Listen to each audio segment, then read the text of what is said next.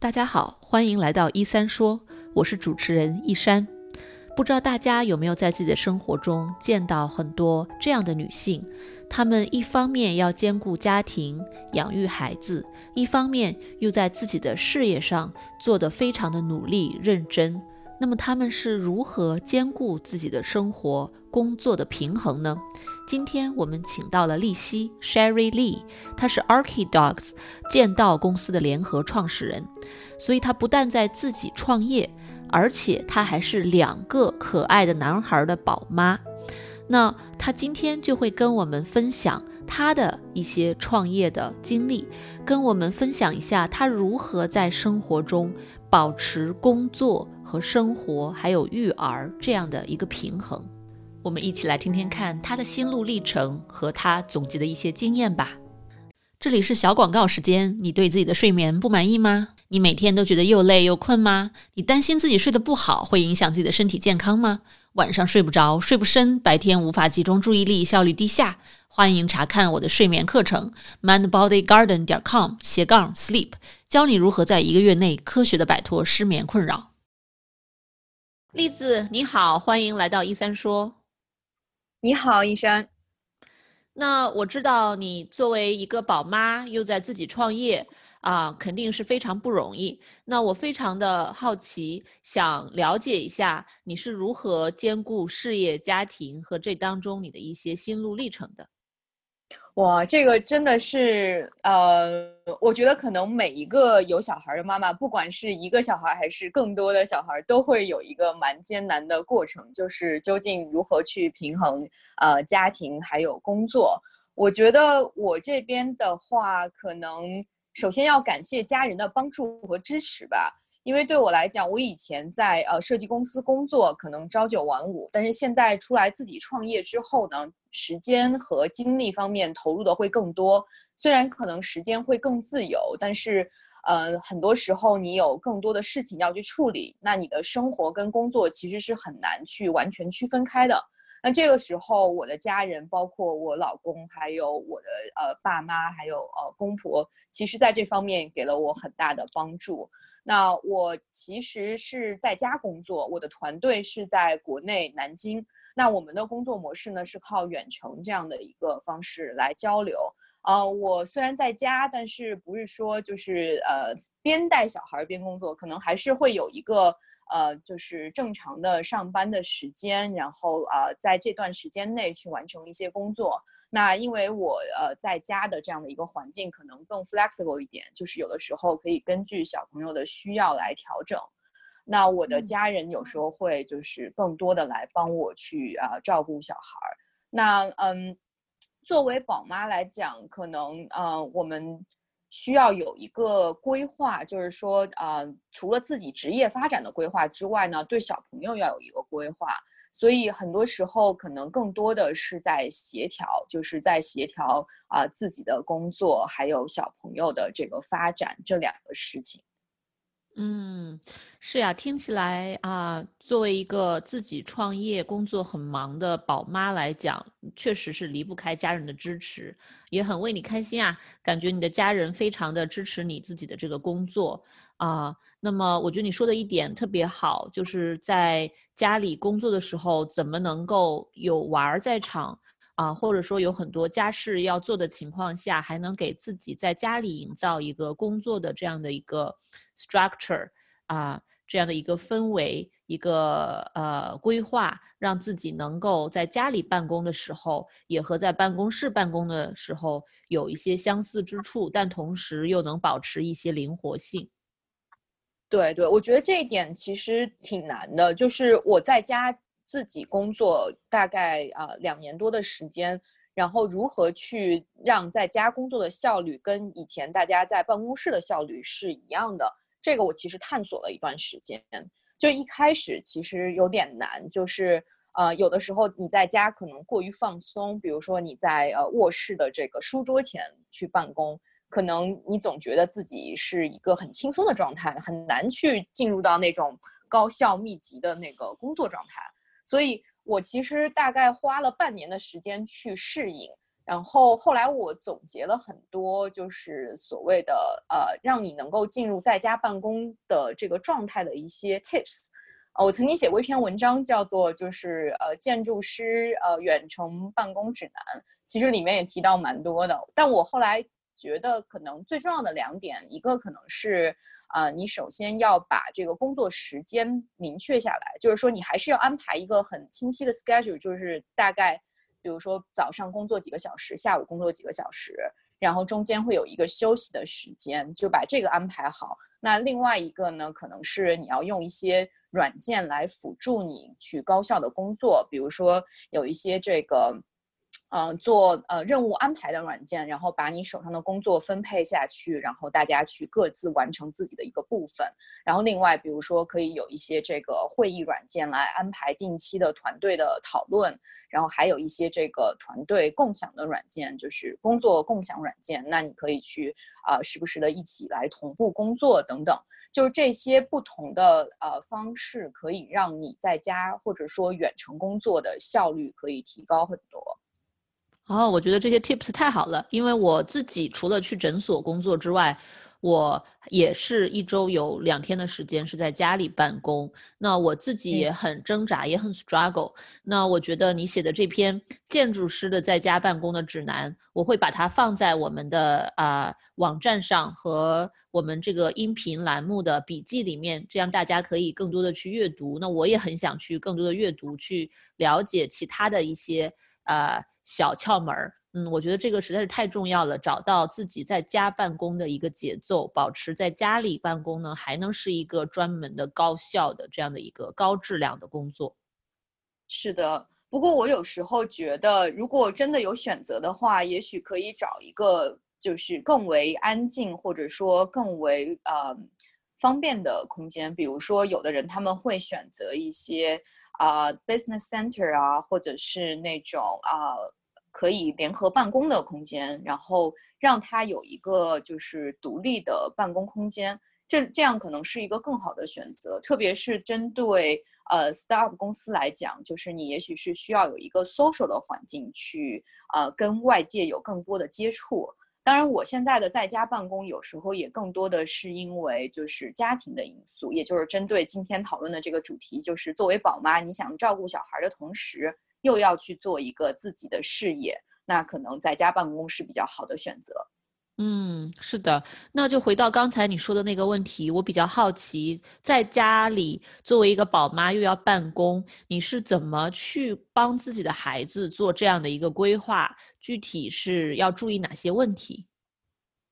嗯。我觉得可能要根据不同的年龄段，然后也根据小朋友自己的兴趣和需求来做这样的一个规划。那比如说，呃，我们我们因为我们有两个小孩嘛，然后都是男孩。那老大的话，他现在是快三岁，所以我们对他的规划其实是说，希望他能够呃更多的时间是有这个 social life，所以他其实是去上 daycare 的。那在 daycare 的话，他一天大概待。比如说九个小时左右，那大部分的时间是在那边去跟啊老师还有小呃小朋友们互动，然后去学习英文，学习一些啊知识等等。那对于他的话，我更多的就是在呃 weekends 给他安排一些这种额外的呃活动，比如说去参观呃博物馆，然后呃展览馆，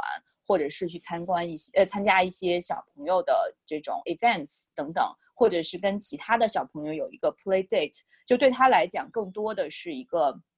就是啊兴趣和呃爱好方面的一个呃提升和培养吧。那对于呃我们的老二，就是他现在年纪比较小，大概不到一岁，所以他的部分的话，我们其实是一个呃算是一个无为而治，就任他发展的一个阶段。所以现在对他的规划是大部分时间在家里。那给他的这个呃教育方面呢，可能就比较偏向于一些很基础的东西，比如说啊认知形状、颜色啊，还有一些呃语言方面的开发。然后另外就是呃去啊玩玩一些呃不同的玩具来感知这个事物啊，或者是这个世界等等。所以针对不同的年龄段，还有就是小朋友自己的喜好的话，我觉得可以有一个不一样的安排。嗯，哇塞，我觉得你们真的是很用心的爸妈，根据自己的孩子不同的这样的一个年龄的发展特点，去比较有意识的去培养啊，去给他们灌注不太一样的信息的这样的输入和陪伴他们做不太一样的事情。嗯，对，因为我觉得就是为什么我们会选择呃两个小孩呢？我觉得。呃，因为我自己跟我老公都是独生子女嘛，那我们在呃自己成长过程中，一直都觉得有一个遗憾，就是没有一个陪伴。就是当你没有一个兄弟姐妹的这个陪伴之后，我觉得在性格方面还有啊这个处事方面，可能都会有一些呃劣势或者有些缺失吧。所以我们希望我们自己的小孩他们在成长过程中可以有一个伴。然后他们可以学会去分享，去呃相互的一个呃教学，或者是呃相互的呃学习这样的一个过程。就举一个比较有意思的例子，就是我我的老大他嗯走路的时间非常的晚，他大概一岁半才开始走路。但相反，他的弟弟因为有他的这样的一个陪伴学习的一个呃所谓的目标。那他在成长过程中，其实他的这个呃发展就会非常的快。他大概在十个月左右就可以站起来，稍微的一两步往前走，然后不到一岁就可以就是很正常的走路了。就是这个是对他来讲是一个很好的一个成长的过程，就是他一直都会有一个人在跟他一起去呃经历很多事情，并且能够去学习。嗯，对对，非常的好。是的，我知道，像美国这边很多家庭都会选择两个或者多个孩子，那么孩子一起长大，和我们这一代孤独的独生子女来讲，我觉得在情感上啊，在这个陪伴感上和整个家庭的这样的一个互动上都会很不一样。嗯，那我比较好奇的就是，嗯，我比较好奇的是，呃，那这样对孩子不同的一个规划。和对你安排自己的在家工作的时间方面会有一些影响吗？比如说你是要留出时间去接送孩子，带他们去特定的活动啊，还是会特意的因为这些对孩子的规划而对您自己的这个工作有其他的安排呢？嗯，是这样的，我觉得。呃，一定是要根据呃小朋友的呃一些规划来调整自己的时间，这也是为什么我选择就是在家工作，或者说选择自己创业，因为呃作为设计师来讲，在公司可能呃很难去呃做朝九，呃换换句话说，在公司可能很难去根据自己的需求来安排时间，那只有自己的一个 startup 公司才可以做到这一点，所以。我我现在的操作方式呢是，比如说，呃，我想去呃做一个什么样的课程，那这个课程可能是我这个公司想要去开发的一个艺术教育课程，那我会首先考虑到，呃，我是不是可以把类似的东西用在我小朋友的身上？那这个我当时有一个课，刚好是在那个呃华盛顿这边的一个呃建筑师协会的呃。分会这边去做一个呃 STEM Fair 的呃 workshop，那这个 workshop 针对的就是呃对设计专业感兴趣的小朋友，然后教他们去折纸，折出一个呃很有意思的建筑空间。那我把这样的一个呃所谓的工作的内容，就拿回家来去跟我的小朋友去。呃，做一个互动，然后让他们也可以去学习。所以这个时候，我觉得呃，你的工作跟你在家里的这个小朋友的教育其实是有一个连接的，然后这个是很有意思的一个部分。然后还有一个呢，就是说，呃，在家工作的时候，可能要呃根据小朋友的这个 schedule 来安排自己的时间。呃，我现在基本上就是完全按照呃两个小孩的作息来做的，就是。啊，比如说早上呢，呃，送到小孩之后，啊，可能开始一天的工作，然后啊，中午可以陪这个呃老二有一些呃这种玩的过程，然后下午的话继续工作，然后到了五点左右的时候去接这个老老大回来，那全家就更多的是一个在家庭里面的互动。那这个之后可能就更多的是陪小朋友，一直到他们睡觉，大概九点之后，有时候会有一个呃，就是啊，在晚上的一个工作，因为毕竟我们的团队是在国内，所以有的时候在呃夜里的时候要跟国内的时差对上，那晚上会有一些呃额外的工作需求。那除此之外的话，就是更多的是根据小朋友的需求来安排自己的工作。嗯，哇，听起来特别的有规划，嗯，而且我特别喜欢你说的那一点，就是怎么能够在自己的工作和带娃儿方面找到一些些的链接。呃，光是你刚才在描述你在参加这样的工作方面的活动，然后把里面的一些一些内容带回来跟孩子分享，也借机把这个作为一个教育的机会。啊，我听着就觉得特别的羡慕，觉得你们家娃儿啊，在你的这种这个 刻意的这样的影响下，可能会很早的就有更多的对美的一种欣赏，这种创意，这种啊，这种设计感的一个暴露在这样的一个艺术的氛围下，对这方面的啊能力的发展肯定是非常有好处的。对，因为我们也没有想说让小朋友去成为一个建筑师或者是设计师，我们可能更希望的是在他这个比较小的年龄段里面去培养他对于这个呃所谓颜色啊、形状啊、空间的这个感知。这也是为什么现在不是有很多的呃幼儿或者是呃青少年的教育，他比较关注艺术呃氛围或者艺术呃空间教育这一块。其实也是希望在他们的这个所谓的呃科学的呃知识之外，更多的是对艺术的一个了解。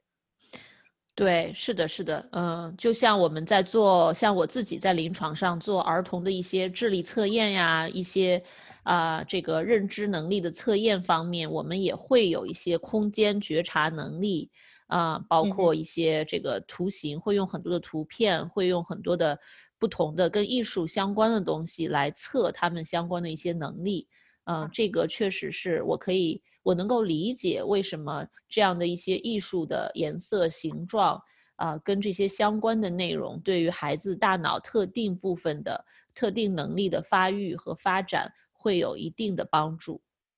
对，而且我个人觉得，像这些能力其实会呃从其他方面帮助到他呃。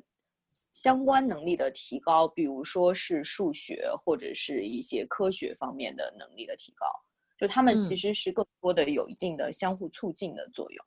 对，肯定会，嗯，都是一个相互的关联的。像我们测智商，它就是有五种不同的能力，那这些不同完全不太一样的能力，他们都是会相互影响的。嗯，是的。那这就是我和栗子采访中的一个部分。我真的是特别的佩服栗子，她是一个非常有心的妈妈，而且能够在工作生活中找到这样独特的连接点，既能够把孩子的身心照顾好，又能够把自己的事业做好。当我们的生活卡顿住的时候，寻找另外的一种职业方向，未必会像想象中的那么可怕。那么我自己呢，在美国创建我自己的心理诊所，也已经是第三个年头了。记得当时一开始的时候，也确实有过迷茫，有过恐惧，不太清楚未来的道路到底在哪里，到底能不能把诊所做好。但是这样一路走来，确实是痛并快乐着，而且学到了很多，成长了很多，整个的生活也感觉充满了意义，充满了希望。也希望在听我们节目的各位。如果您的生活有所卡顿，如果您在考虑怎么冲破生活的一些局限性，希望这期节目能够对你有所启发。也欢迎大家在后台给我留言，我很期待听到大家的反馈和想法。那呃，如果大家想更多的了解心理学的知识，可以来我们的微信公众号“一三心理”来获取更多的信息。呃，如果您在美国的话，也可以。查看我们诊所的网页 mindbodygarden 点 com，来寻找合适您的咨询师，并阅读我们的博客，了解相关的心理学知识。非常感谢您允许我陪伴您走过今天的这段旅程那么我们下次再见。